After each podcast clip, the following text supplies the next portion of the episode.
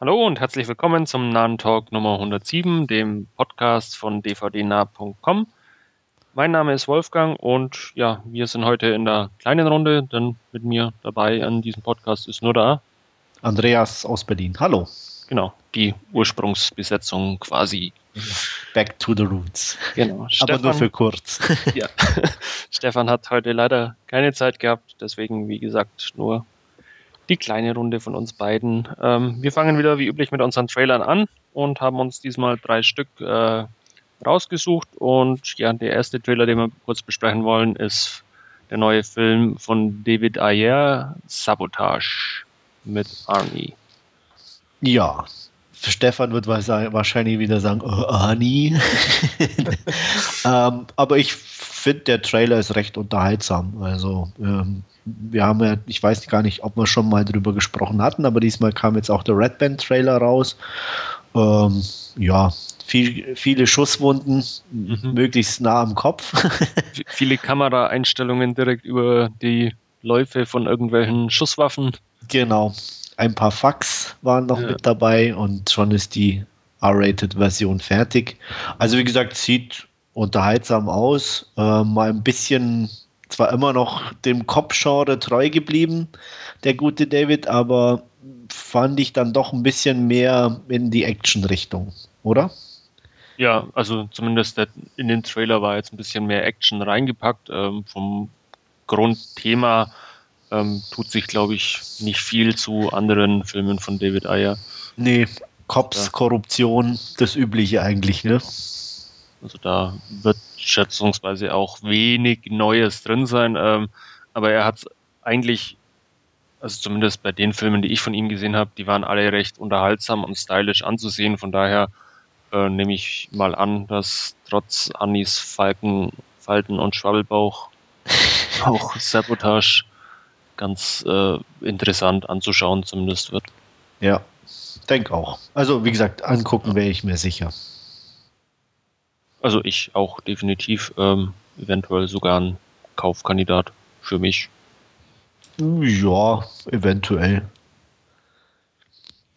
Ja, ähm, viel, viel mehr hat man dazu ja noch nicht gesehen, außer eben die Einstellungen über die Schusswaffen. Nee. Muss sonst irgendwas dazu sagen? Nee, also ich glaube, so der, der realistische Look, den hat er zumindest beibehalten. Also so, so richtig viel Spielereien in Anführungsstrichen jetzt war, war sonst, glaube ich, ja. nicht zu sehen oder farbtechnisch ähm, war er auch, glaube ich, eher auf ähm, ja, dem üblichen Schema. Also mal gucken. Wobei es mich mal schon interessieren würde, wenn er einen anderen Film machen könnte, sollte, würde. ja, wäre doch. Jetzt nicht unbedingt ein Liebesfilm, aber ja. äh, einfach mal was anderes oder ob er da dann überfordert ist. Ja, das kann natürlich auch sein. Ja. Weil es schon sehr auffällig, dass er halt echt ja. da immer bei dem Genre und Thema bleibt irgendwie, ne? Ja, ich wüsste jetzt, also mir wird jetzt zumindest auch nichts einfallen, dass, dass er mal irgendwas anderes Also mir spontan er auch nicht. Er hat das Drehbuch zu The Fast and the Furious geschrieben. Ja, spielen auch Cops mit. und das Drehbuch zu U571. Oh, okay. Der war jetzt zwar nicht so riesig gut, aber war immer irgendwie eine Referenz für sehr guten Sound. Ja. Ansonsten ist es echt alles nur Cop-Sachen. Training Day, Dark Blue, SWAT, Harsh Times, End of Watch. Also immer dasselbe Thema.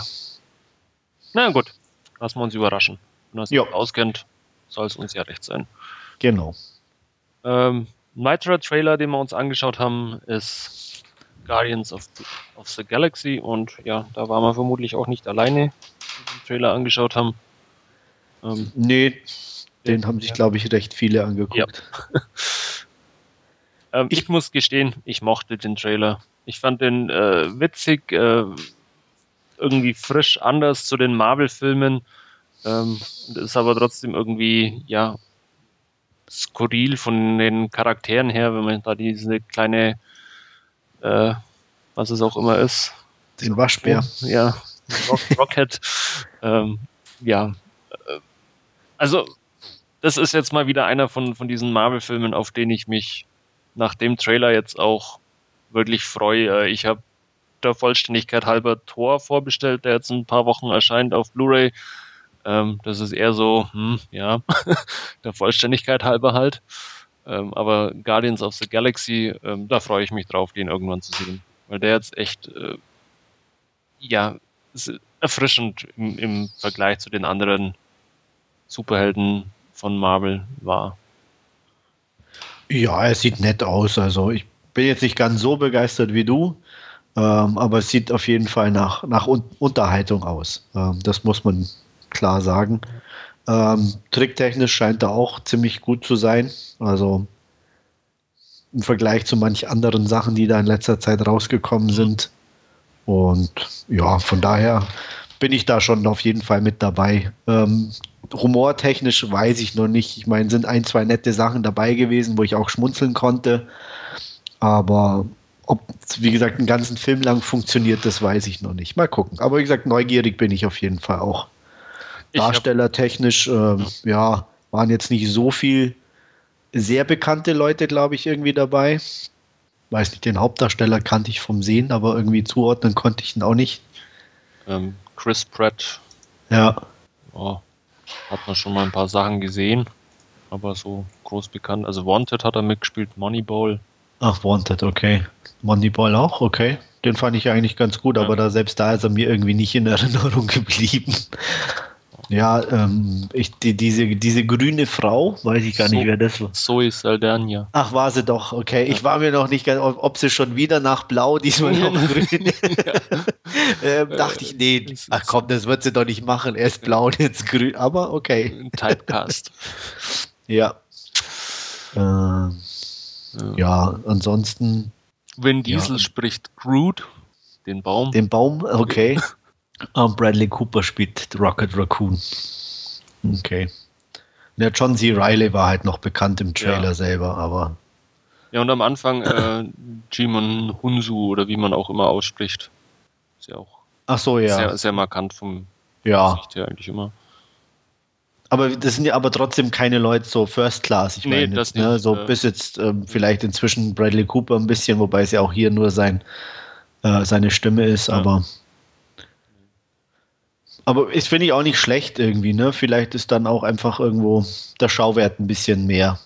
Ja. Oder, oder mehr Sorgfalt darauf gelegt. Was man ja, glaube ich, schon erkennen kann, alleine an Rocket Raccoon, der, glaube ich, schon ziemlich gut dargestellt ist und animiert. Ich hoffe es. Und ich also im Trailer zumindest ja. sah er echt gut aus. Und ich hoffe, das Lied kommt auch im. ich habe es nur schon ein paar Mal angehört mittlerweile. das ist ja schon fast peinlich. Ach was. Äh, aber dank Mu Musik Flatrate Abos kann man sich ja. sowas ja bequem anhören mittlerweile. Ja.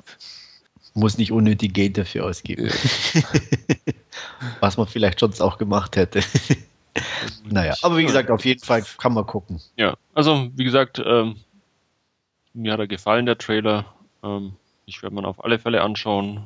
Und was ich mir auf alle Fälle auch ansehen werde, äh, ist unser letzter Trailer und das ist Godzilla, beziehungsweise den Trailer habe ich mir schon angesehen, aber den Film werde ich mir auch auf alle Fälle anschauen, weil er einfach groß ist. Ja, absolut. Ähm, ja, passt eigentlich alles von den Darstellern angefangen. Der mhm. Trailer ist gut geschnitten, die Optik sieht gut aus. Also, ähm, ja, ich meine, vom Regisseur sind wir ja äh, im ja, Podcast ja. definitiv ja schon äh, Fans in Anführungsstrichen, obwohl er ja noch nicht so viel gemacht hat, aber wir mögen alle, glaube ich, da kann ich auch für Stefan sprechen, Monsters. Also deswegen hat er da einen kleinen Bonus und ist zumindest im Trailer nach hat so ausgesehen, als würde er auch mit einem großen Budget umgehen können. Ja. Also es sah, wie gesagt, ähm, einfach groß und riesig aus, der Trailer, wie ja da auch diese riesen Godzilla-Figur. Ja. Wobei es, glaube ich, also ähm, von der Größe her die größte Godzilla-Figur ist, oder? Ja, ich also habe da. Mir kam die auf jeden Fall irgendwie die, recht groß vor. Die Tage auch irgendwo mal noch eine Infografik entdeckt gehabt, ähm, wo diese einzelnen Größen von, von den Godzilla-Figuren ah, ja, okay. äh, nebeneinander waren. Ich muss mal schauen, ob ich es nochmal finde, dann poste ich es im äh, entsprechenden Thread. Äh, ich habe das irgendwie nur nebenbei ja. immer ins Auge und, unterstrich diese Grafik meine, meine, meine ja. Vermutung? Ja, okay. Es ist, glaube ich, der, der größte oder einer der größten. Es gab, glaube ich, irgendwas, was nochmal größer war in irgendeinem Film oder so, aber er ist deutlich ja. größer als zumindest. Also ich könnte mir vorstellen, dass der Emmerich noch relativ groß war, oder? Ja, ja aber ähm, so im Vergleich zu dem jetzt, ich meine, das hat man ja im Trailer auch schon irgendwie gesehen, der dann die. Hochhäuser überragt hat und genau. bei Emmerich also. ist er ja quasi innen in den Innen Häuserschluchten entlang gegangen. Ja. ja. ja. Stimmt. Da war auf jeden Fall noch mal um einiges jetzt hier größer im Trailer. Aber wie gesagt, also freue ich mich auf jeden Fall. Also Allein sieht auch schon optisch gut aus. Auch schon wegen dem Regisseur, wie du ja sagst. Ähm, ja. Äh, durchaus oder durch die Bank hier ja Fans von eben Monsters sind. Ja. Ähm, ich glaube, den werde ich mal auch mal wieder im Player legen. Habe ich auch schon lange Ich, ich, ich habe mal auf ähm, ähm, ähm, ähm, Letterbox eine Liste gemacht, Filme, die ich unbedingt mal wieder angucken möchte. Ja. Da ist er auch dabei. Also, okay. aber ich bin auch noch nicht dazu gekommen, einen einzigen anzugucken. also schöne Liste, aber bisher immer noch ja. ziemlich nutzlos. Noch, noch, nicht abgearbeitet. Nee, ach, weit, weit davon entfernt. Nee, ich glaube, den lege ich auch mal wieder in Player. Ja. Ansonsten noch irgendwas nö, Godzilla? Also, nö, Gut, dann hätten wir unsere Trailer und dann machen wir weiter wie gewohnt mit unserem Last Scene und da wirst du mit Elysium anfangen. Jo, ähm, Elysium von Neil Blomkamp, den glaube ich die meisten inzwischen kennen von seinem Erstlingswerk, größeren Erstlingswerk äh, District 9, der ja auf einem eigenen Kurzfilm basierte. Ähm, Elysium würde ich mal einfach behaupten, ist ein ziemlicher Abklatsch davon in, in, in gewissen ähm, Aspekten. Es gibt auch zwei Klassen von Menschen. Einmal die Armen, Hungernden auf der Erde, die total überbevölkert ist und ähm, ja, ähm, durch mehr oder weniger hauptsächlich durch Roboter ähm, bewacht wird. Es gibt ein paar äh, Fabriken oder ziemlich viele Fabriken. Die Erde ist eine, eine, eine riesige Produktionsstätte. Ähm, wenn man Glück hat, findet man dort Arbeit. Und es gibt Elysium selber, eine Ra Raumstation, die eben gegründet und gebaut wurde aufgrund der Überbevölkerung. Und das sind natürlich nur die Reichen und Schönen. Ähm, passenderweise haben ausgerechnet die ähm, ganz tolle äh, Einrichtungsgegenstände, so Art Kammern oder Liegen, die jede Krankheit mal schnell äh, beheben, was natürlich sehr praktisch ist. Man bleibt ziemlich lange jung, gut aussehend, straff und äh, ganz Gegenteil dazu auf der Erde. Wir lernen ähm, Max de Costa kennen, gespielt von Matt Damon, ein bisschen ein, ja, aufsässiger Typ, ist im Waisenhaus groß geworden, was man anhand von Rückblenden erkennt. Er hatte da eine beste Freundin, die er sich natürlich auch, wie Kinder so sind, äh, ein bisschen verliebt hatte. Ähm, aus nicht näher bekannten Gründen sind die Wege getrennt worden. Und ähm, wir steigen praktisch da ein, als er in einem Krankenhaus sich behandeln lässt und äh, zufälligerweise eben jene Kindergarten- oder äh, Waisenhausfreundin wieder trifft. Ähm, er wird aufgrund eines Unfalls in der Produktionsstätte radioaktiv verseucht.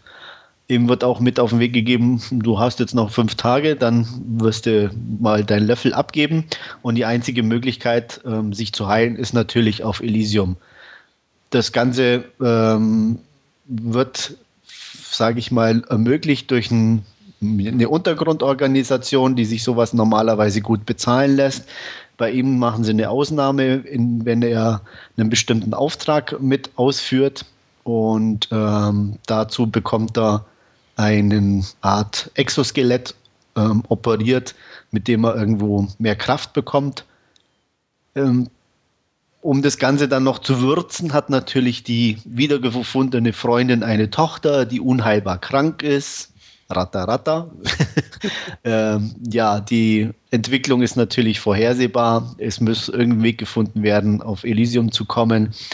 Und ähm, ist, glaube ich, nicht zu viel verraten, wenn man sagt, irgendwann gelingt es ihnen und ähm, dort beginnt der große Showdown. Ja, also wie gesagt, so die Zweiklassengesellschaft, auch die Erde, die Optik, das erinnerte schon alles äh, sehr an District 9, auch von den Robotern her.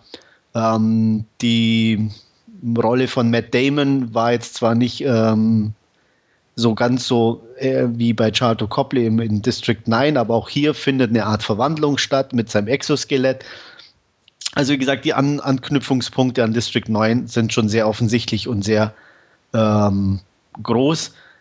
Das Ganze ist aber leider auch relativ oberflächlich geblieben. Und ähm, was ich halt irgendwie am, am blödesten fast fand, muss ich sagen, ist so echt blöde vorhersehbar. So wirklich, man kann schon fast die nächste Szene erahnen. Und ähm, es gibt noch so ein, so ein ähm, wie soll man sagen, hm, mir fällt jetzt nicht Untergrundagent, aber so ein ähm, Gehilfen von Elysium, der auf der Erde stationiert ist, so eine Art Söldner, der wird auch gespielt von, von Mr. Chopley, ähm, der mir zum Beispiel echt auf die Nerven gegangen ist. Es ist zwar nett anzugucken von der Darstellung her, weil Charlton extrem am Overacten ist, was irgendwie auch zur Rolle passt, aber allein der Ansatz und auch mit diesem Dialekt und alles, das war auf Dauer, war mir das echt zu viel. Und ich fand es eigentlich eher störend als unterhaltsam, vor allem zum Ende hin. Hm, technisch und optisch kann man eigentlich nichts sagen. Es ist auch wie bei District 9, die Special Effects sind toll. Ähm, es ist, ähm, also mir waren jetzt keine größeren oder Patzer aufgefallen in dem Sinne, dass dann irgendwie was mal nicht so toll ausgesehen hat aber trotzdem war alles so, ja, wie gesagt, ganz schlimm vorhersehbar, kitschig teilweise schon, auch wie gesagt mit der Tochter und, und alles und ein bisschen zu sehr dann auch mit dem Ende auf die Tränendrüse gedrückt und alles und ach und also das hat mich alles nicht, nicht angesprochen. Ähm, ein paar Lichtblicke für mich, äh, ich sehe ihn immer wieder gern, William Fickner als ähm, Chef der Produktionsstätte und ähm, auch ein bisschen gemischte Gefühle haben Jodie, Jodie Foster bei mir hinterlassen. Passte schon irgendwie in die Rolle, aber auch hier, ich, ich war, irgendwas hatte sie an sich, irgendwie war es auch irgendwie, weil sie auch mit ein bisschen Dialekt sprach oder äh, was, was, was ich auch störend empfand. Ich kann es gar nicht genau sagen bei ihr, aber sie war jetzt auch okay für die Rolle. Ähm, insgesamt fand ich mich noch einigermaßen unterhalten. Und aufgrund der Optik, ähm, weil es wirklich ähm, ja, extrem stylisch, ohne jegliche Substanz ist, bin ich auf eine ganz knappe 6 von 10 gekommen. Du hast ihn, glaube ich, auch schon gesehen, Wolfgang. Ich habe ne? ihn auch schon gesehen. Ähm, ich bin wertungstechnisch, um es vorwegzunehmen, ein bisschen über dir. 6 bis 7, beziehungsweise eine 7 habe ich, glaube ich, damals auch vergeben. Ähm, ja, er ist, wie, wie du sagst, eigentlich so ein bisschen ein glattgezogenes District 9 ähm, ja, Remake kann man nicht wirklich sagen, aber er bedient nee, sich wirklich reichlich dran, auch von der Optik allein schon mit diesem, ja, ähm, ja doch eher, ich weiß gar nicht, ob, ob Elysium jetzt auch in Südafrika spielt oder, oder ob sie einfach nur in Südafrika gedreht haben, aber es ist einfach, ähm, ja, eins zu eins irgendwie von der Optik. Ja, auch die Roboter und so. Ja.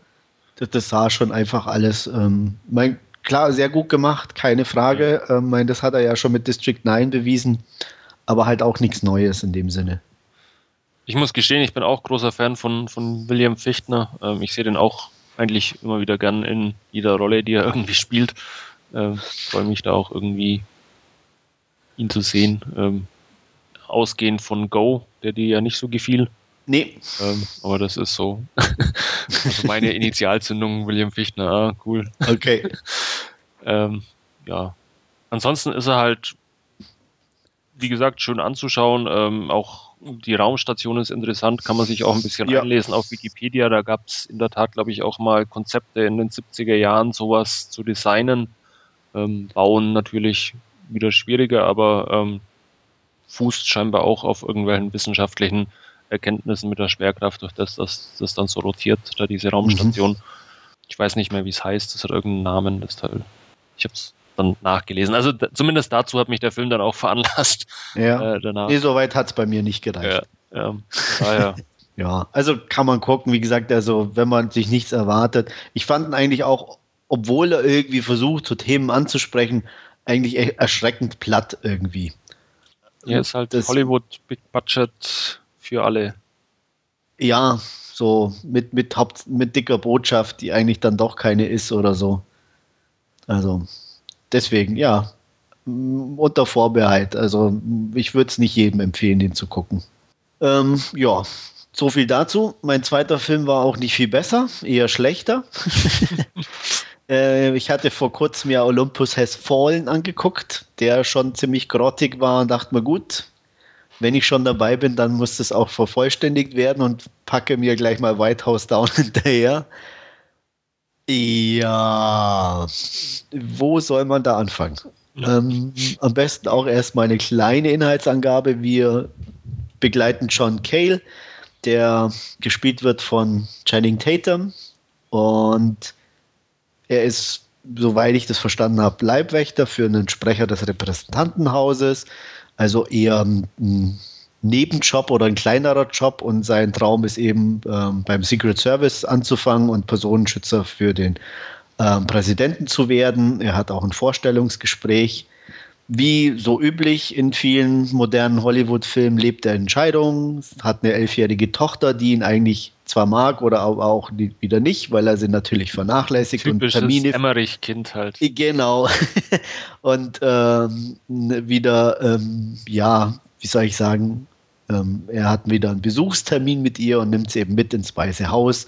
Und sie findet ihn deswegen natürlich ganz toll, weil es ist so ein Nerd-Kid mit ganz viel äh, Interesse am Weißen Haus und äh, ja, was ich schon zu Beginn dann als extrem nervig empfand. Hm, ja, äh, angekommen im Weißen Haus, hat einen Vorstellungstermin, der aber ziemlich in die Hosen geht. Er nimmt dann noch mit äh, ihr, seiner Tochter an der Führung teil und währenddessen oh Wunder, wird das Weiße Haus übernommen von einer, ja, sagen wir mal, terroristischen Bande, wo, wo man erstmal nicht genau weiß, wer dahinter steckt. Ähm, es werden Geiseln genommen, die Secret Service Agenten werden ähnlich wie bei ähm, Olympus Has Fallen reihenweise umgelegt. Die können sich alle irgendwo nicht so richtig wehren. Also es ist mal wieder so kam es mir so vor, von den Terroristen stirbt keiner, aber alle Secret Service Agenten werden erschossen. Ähm, der einzige, der sich natürlich wieder zur Wehr setzen kann, ist unser John Cale. Juhu. äh, er wird von seiner Tochter getrennt, äh, läuft dem Präsidenten über den Weg, der natürlich beschützt werden muss, weil äh, die Terroristen ihn unbedingt ähm, haben wollen. Ja, so plätschert das Ganze im wahrsten Sinne des Wortes vor sich hin. Also ich konnte damit nicht so viel anfangen. Ich muss sagen, er war ein bisschen besser wie Olympus Has Fallen, weil er ein paar humoristischere Ansätze hat, die jetzt einem nicht zu Schenkelklopfen verleiten, aber so ein, zwei Mal wenigstens ein bisschen schmunzeln haben äh, lassen. Sie Emmerich geht so ein bisschen in dieses, in die, diese, ins Buddy-Movie eben mit dem Präsidenten und John Cale als, als an seiner Seite. Ja, es ist das dadurch ein bisschen, oder mir kam es leidlich unterhaltsamer vor, wie eben bei dieses äh, One-Man-Army-Gedöns äh, bei Olympus Has Fallen. Trotzdem hat er mich nicht gepackt, was auch, nicht nur, aber auch an den in meinen Augen immens schlechten Special Effects lag.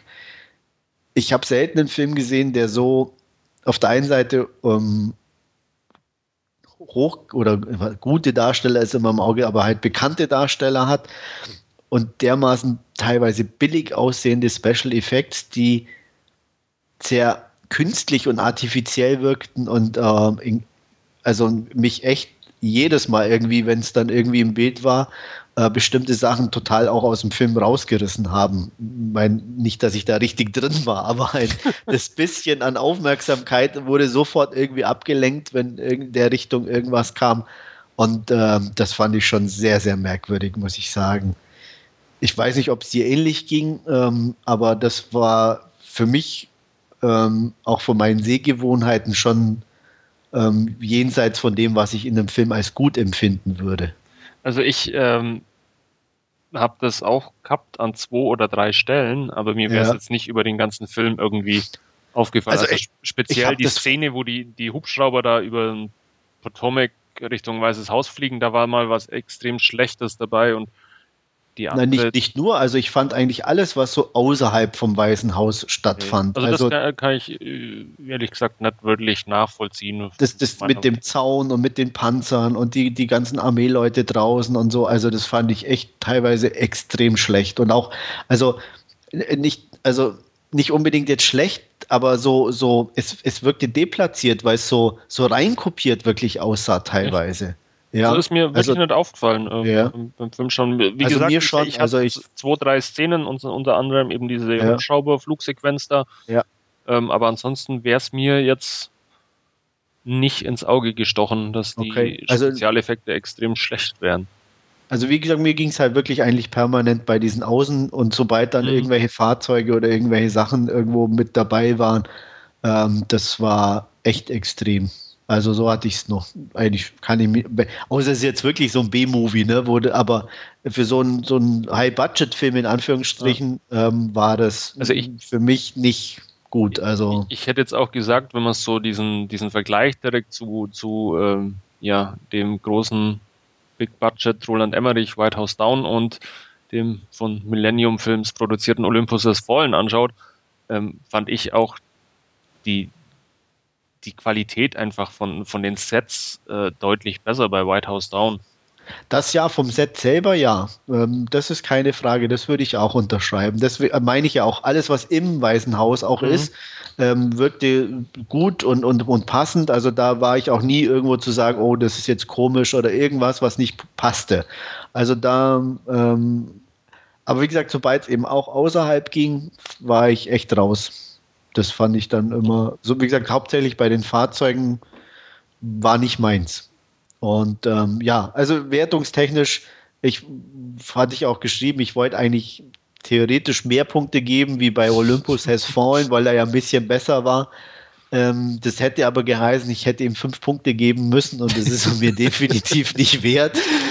Weil, ja, ich meine, wie gesagt, es ist nicht nur die Optik, auch, auch so, ja, das ist so alles so vorhersehbar, auch schon wieder nichts Spezielles dabei, nichts Besonderes auch Jamie Foxx als Präsident fand ich jetzt mal okay. Ja, wie Obama aus. Ja, ja, nicht mal wie Obama. Das war halt irgendwie so, ach, ich weiß auch nicht, so pseudo-funny. Und wie gesagt, ein, zwei Szenen waren okay, ähm, aber es äh, passte nicht. Also war nicht meins. Deswegen auch hier äh, ähnlich wie beim Olympus, den hätte ich vielleicht abwerten müssen auf drei, aber White House Down bekommt vier von zehn Punkten. Okay. Fertig.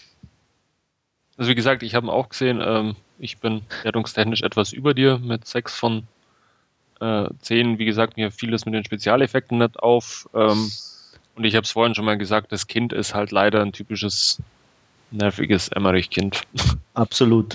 Unterschreibe ich sofort. Ähm, das ist ein bisschen schwer erträglich dann, ähm, auch, auch im Finale.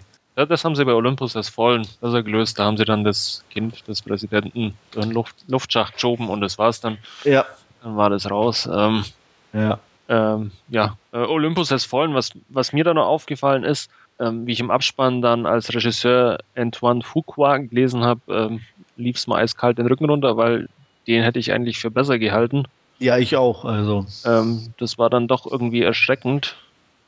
Ähm, insbesondere, weil ich Shooter einen der besten Actionfilme nach wie vor finde und den immer wieder auch im Player liegen habe.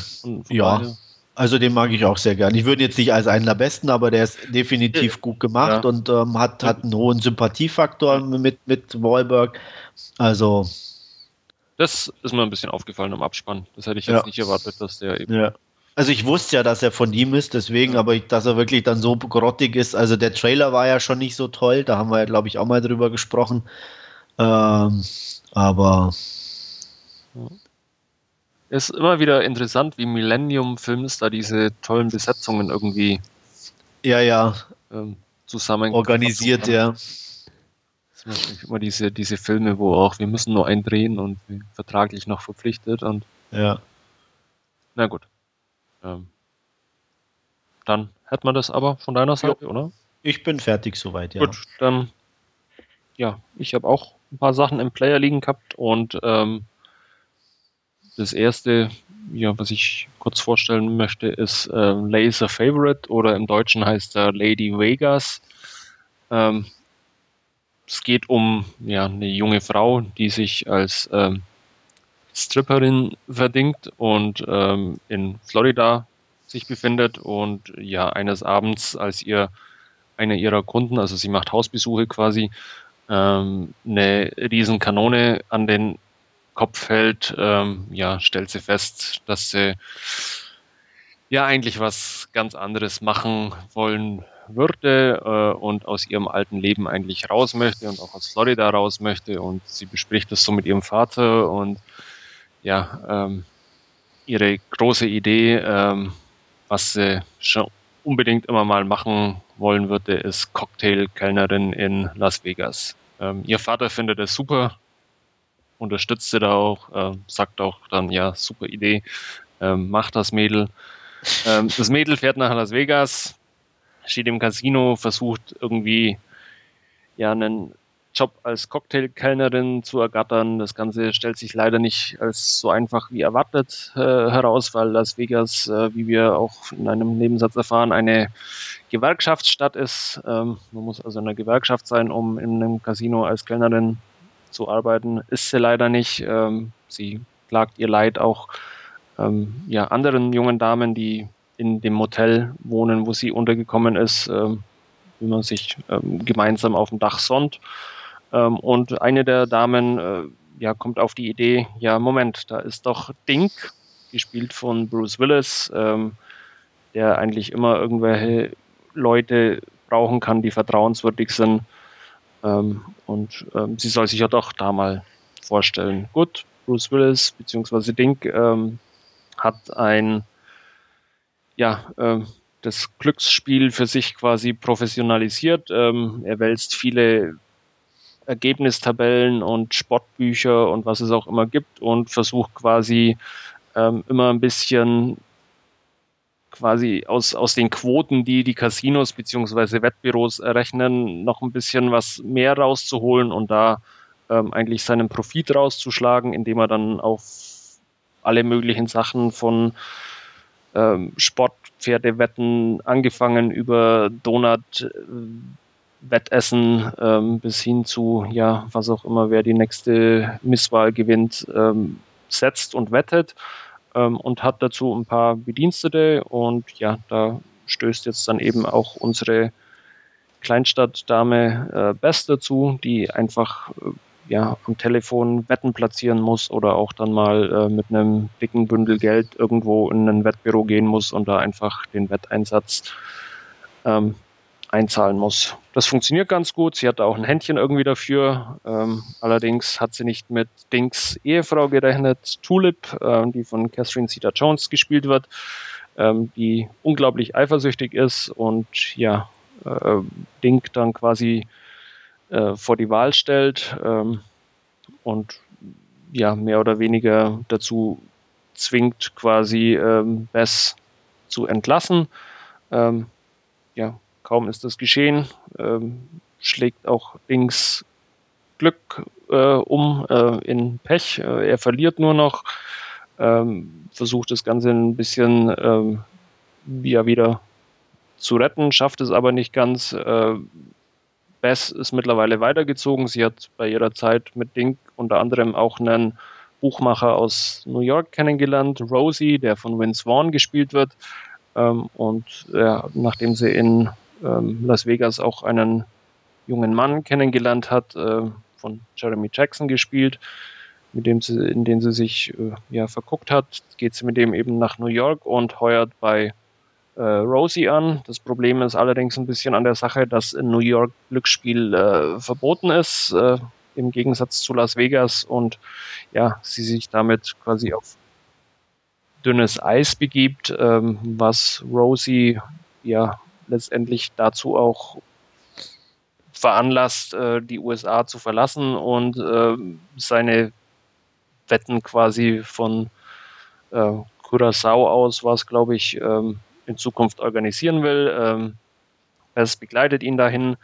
Ähm, allerdings holt sie äh, ja auch ein paar von diesen illegalen Wetten in New York ein, was dazu führt, dass sie quasi ähm, ja da ein paar Probleme, die eventuell anstehen könnten, unter anderem auch mit äh, dem FBI äh, lösen muss. Äh, dazu ja, braucht sie quasi wieder Dings Hilfe. Ähm, das Ganze hört sich jetzt ein bisschen verschwurbelt an, ähm, ist allerdings meiner Meinung nach zumindest ganz nett anzusehen. Ähm, ist, ich hatte sie auch schon erwähnt, relativ prominent besetzt, unter anderem mit Bruce Willis, Catherine Zeta-Jones. Ähm, Bess wird von Rebecca Hall gespielt, kennt man auch unter anderem. Vince Vaughn ist dabei.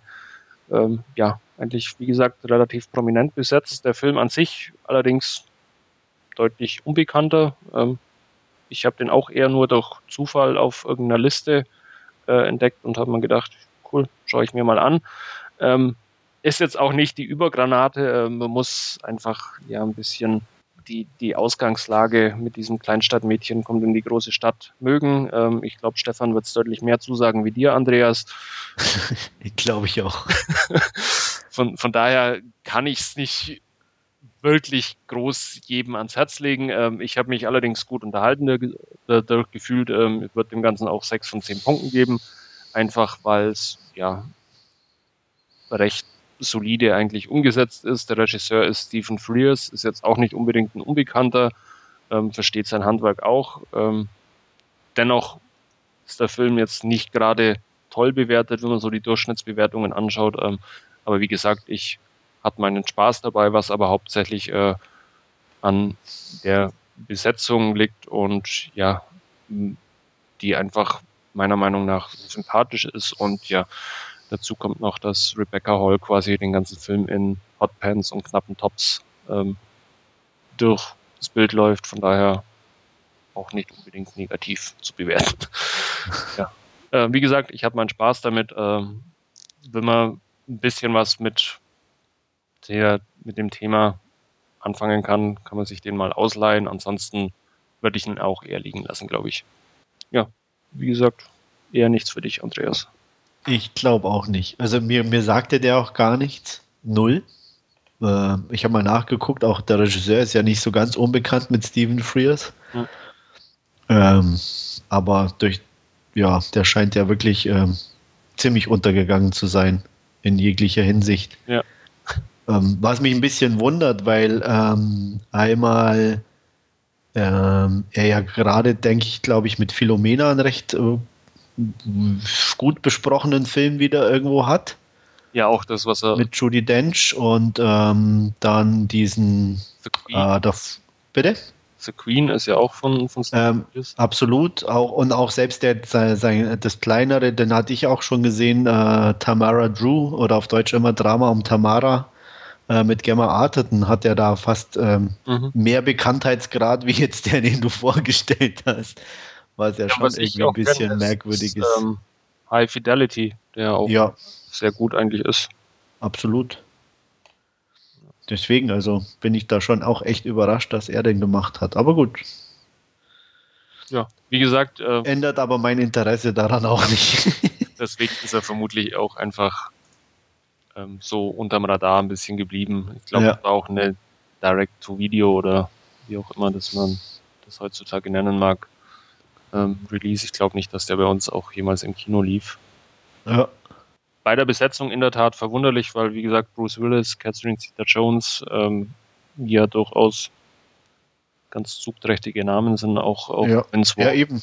Ähm, von daher ein bisschen ein seltsames Phänomen bei dem Film, aber man kann sich ihn ja ausleihen jetzt oder kaufen, wer es wagen möchte. Ja. Ansonsten, zumindest, ich hatte meinen Spaß damit gehabt. Das ist ja das Wichtigste. Ja.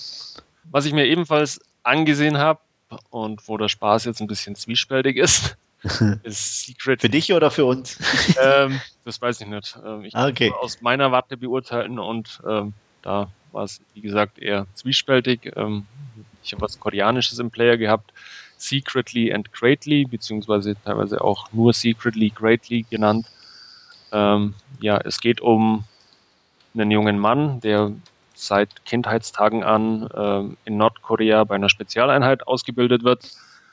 Ähm, irgendwann lautet sein Auftrag, äh, nach Südkorea zu gehen und dort als äh, Untergrundagent beziehungsweise als Schläfer äh, in ja, eine Kleinstadt beziehungsweise Vorstadt äh, zu, äh, zu gehen, die ja ein bisschen ärmer ist, also wo nicht unbedingt die reichsten Leute äh, wohnen, aber es halt eine, ja, doch irgendwo eine, eine kleine ähm, Gemeinschaft eben ist, die da in diesem Vorort äh, wohnt und da soll er eben ja unterschlüpfen, die Leute beobachten und ähm, auf einen eventuell anstehenden ähm, Auftrag warten, der aber nicht zwangsläufig kommen muss. Aber wie gesagt, man muss ja einfach seine Agenten irgendwo haben. Und ähm, seine Tarnung ist ja mehr oder weniger geglückt, indem er sich äh, als ja, Dorftrottel quasi ähm, in diese Gemeinschaft einfügt. Ähm, äh, das Ganze ist dann auch ein bisschen so mit ähm, Selbstgesprächen äh, aufgebaut, ähm, wo er dann einfach auch die Leute, die ihm begegnen, er arbeitet in ja, einem Tante Emma Laden äh, in diesem Viertel und ähm, ja, er erzählt quasi immer ein bisschen was über die Leute, die bei ihm einkaufen, die versuchen ihn eben teilweise zu drangsalieren, äh, teilweise ihm zu helfen.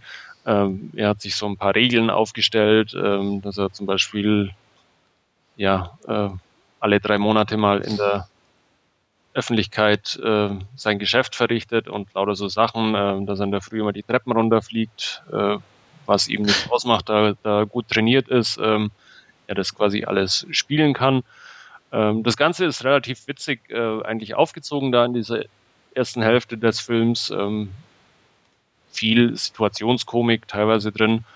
Ähm, ja, äh, im zweiten Akt, zwei Jahre später, also es zieht sich so über zwei Jahre hin, beziehungsweise man erlebt ihn quasi nur am Ende der zwei Jahre, die er da in diesem Vorort war, tauchen zwei weitere Agenten auf äh, aus Nordkorea. Der eine ja, soll als, als Musiker getarnt quasi, der ähm, die Popszene unterwandern soll und der andere als äh, ganz normaler Schüler.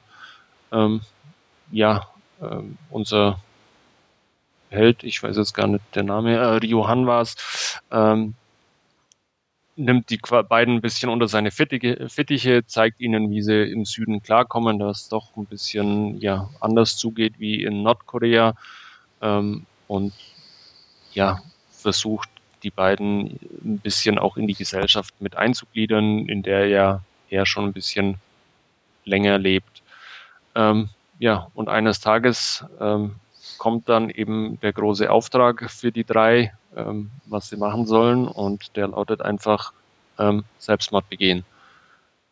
Ja, ähm, was tut man? Ähm, folgt man dem Auftrag? Versucht man dahinter zu kommen, was hinter dem Ganzen steckt? Ähm, in ganz Südkorea erschießen sich die nordkoreanischen Agenten, ähm, nur unsere drei quasi ähm, widersetzen sich dem Auftrag, was natürlich ähm, auch entsprechend in Nordkorea dann die Generäle und äh, Ausbilder und so weiter auf den Plan ruft, die ja dann nach Südkorea entsendet werden und ähm, letztendlich dafür sorgen sollen, dass diese drei eben auch entsprechend verschwinden. Ähm, allerdings, ja, machen es die drei den ihren Hashern nicht so einfach wie erwartet. Ähm, ja, ist ein bisschen kurios, der Film.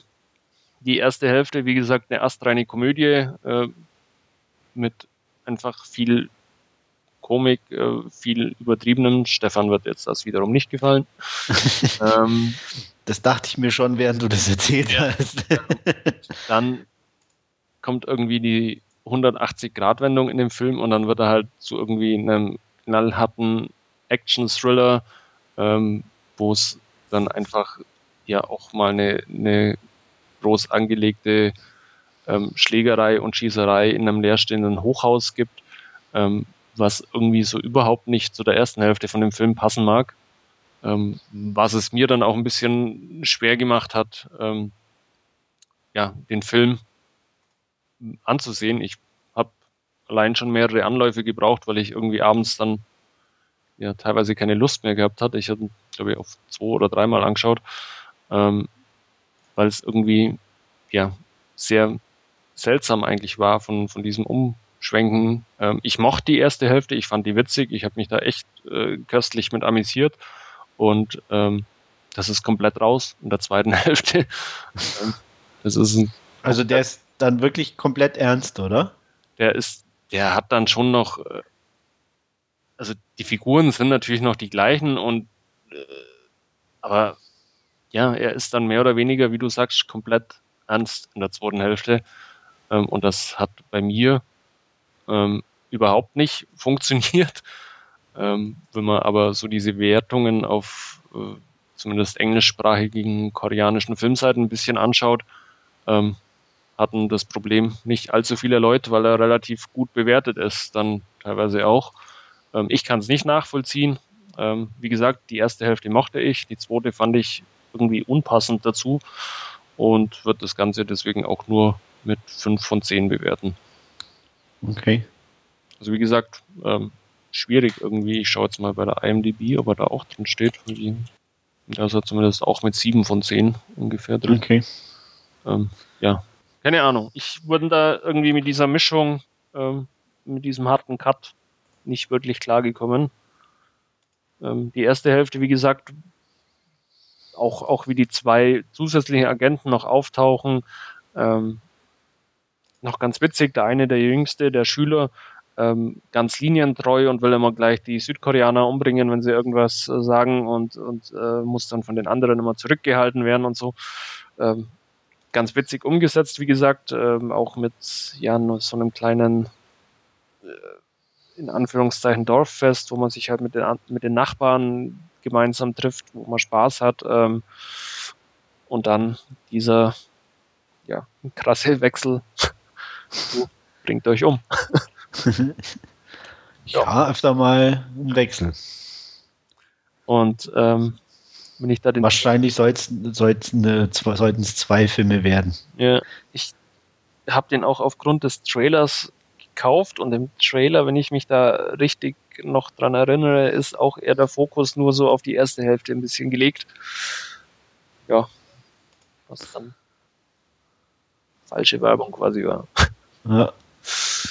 Ja. Aber so insgesamt warst du doch eher zufrieden oder? Äh, ja, aber wie gesagt, hauptsächlich. Oder anders gefragt, jetzt mit dem Wissen, würdest du den nochmal angucken?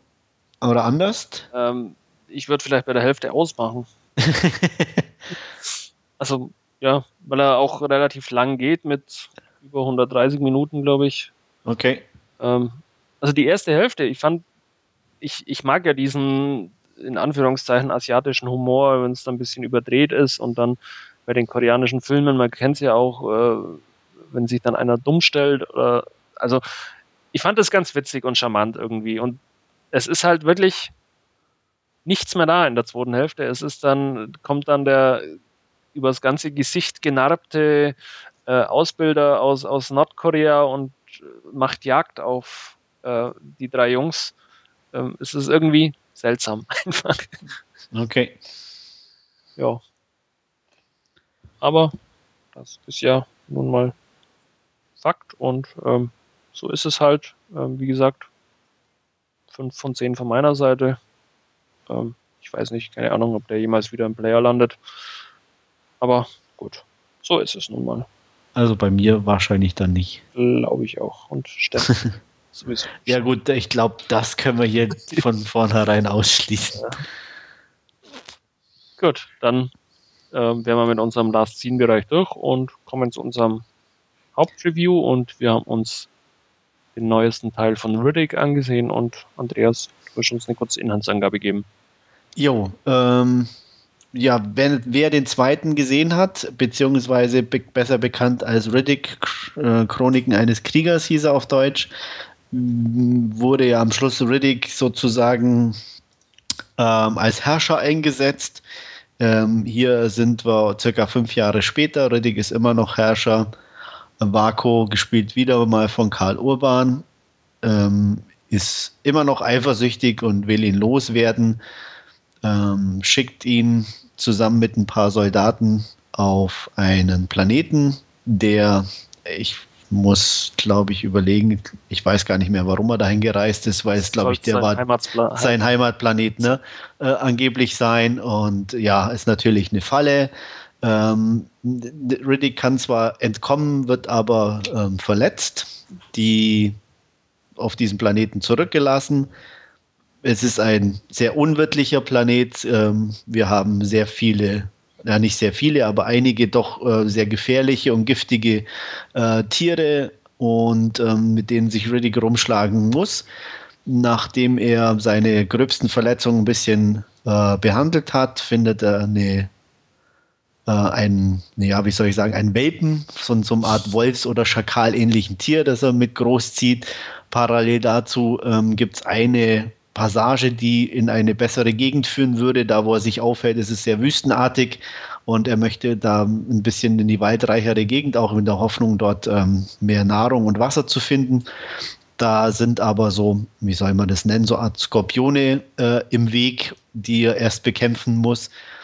Und ähm, was er dann natürlich schafft, als er dann ähm, in der etwas äh, besseren Gegend angekommen ist, findet er eine verlassene Station und hat natürlich nichts Besseres zu tun, als in die nächstbeste Kamera zu grinsen, um äh, Kopfgeldjäger anzulocken, äh, weil es seine einzige Chance ist, diesen Planeten wieder zu verlassen. Ähm, er schreibt dann auch mal gleich an die Türe, ähm, es wäre nett, wenn sie ihm ein Raumschiff überlassen könnten. Das zweite dürfen sie wieder mitnehmen, was den ähm, zuerst angekommenen Kopfgeldjägern etwas äh, Kopfzerbrechen bereitet, denn sie wähnen sich alleine was aber nicht lange der Fall ist, denn es taucht bald ein zweites Schiff auf. Wir haben einmal die Kopfgeldjäger und dann ein Art Söldnerteam. Die einen, diese Kopfgeldjäger wollen ihn tot, die anderen lieber lebend. Und ähm, warum das so ist, erfahren wir erst im Laufe des Films, möchte ich hier jetzt nicht verraten. Ähm, es wäre jetzt zu viel gesagt, dass man das den kompletten Film spoilern würde. Dafür ist er nicht wichtig genug. Aber man soll ja wenigstens ein bisschen Spaß damit haben. Ähm, Riddick ähm, ist natürlich gleich bei der Sache, ähm, legt mal ein, zwei von diesen Kopfgeldjägern um.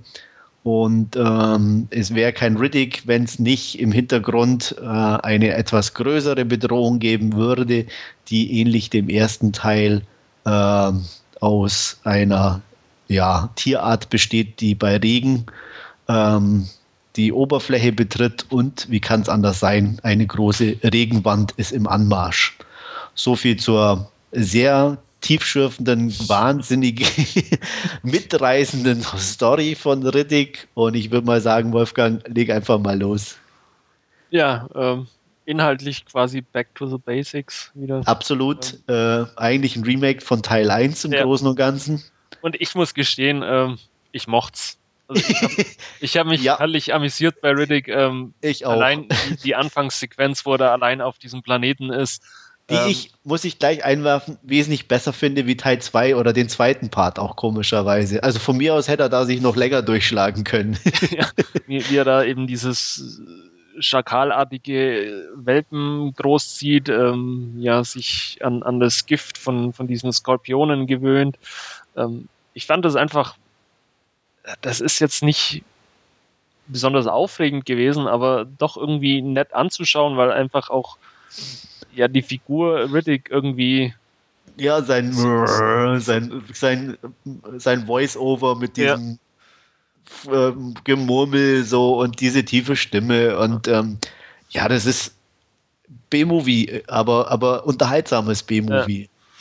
und dann äh, die beiden Söldner-Teams, die dann auftauchen, einfach auch richtig schöne Abziehbilder, quasi so wie man sich vorstellt.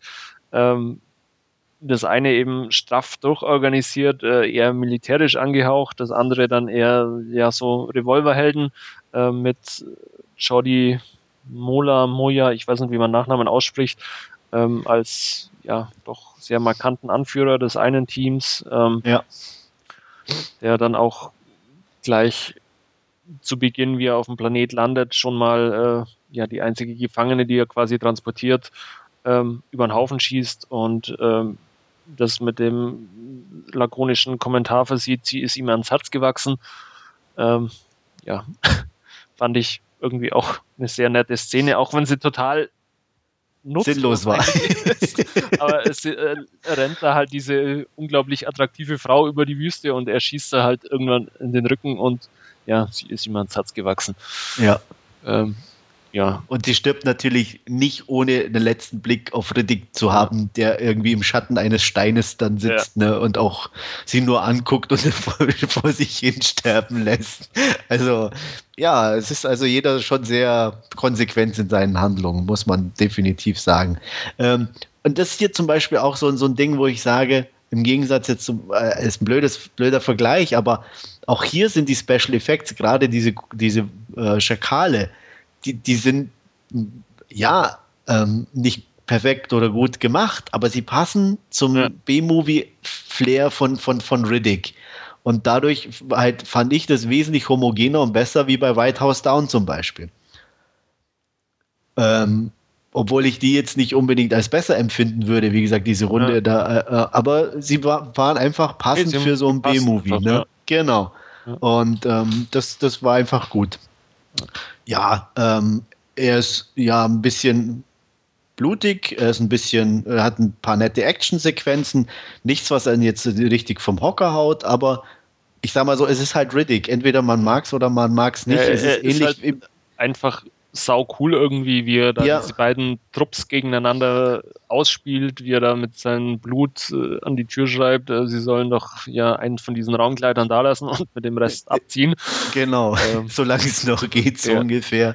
Ja, oder auch alleine, wie sie da irgendwie mit dem, mit dem Betäubungsgewehr schießen. Ja. Da irgendwie für, für, weiß gar nicht mehr, für Pferde oder, oder was weiß ich, und der da irgendwie ein Ding nach dem anderen wegsteckt.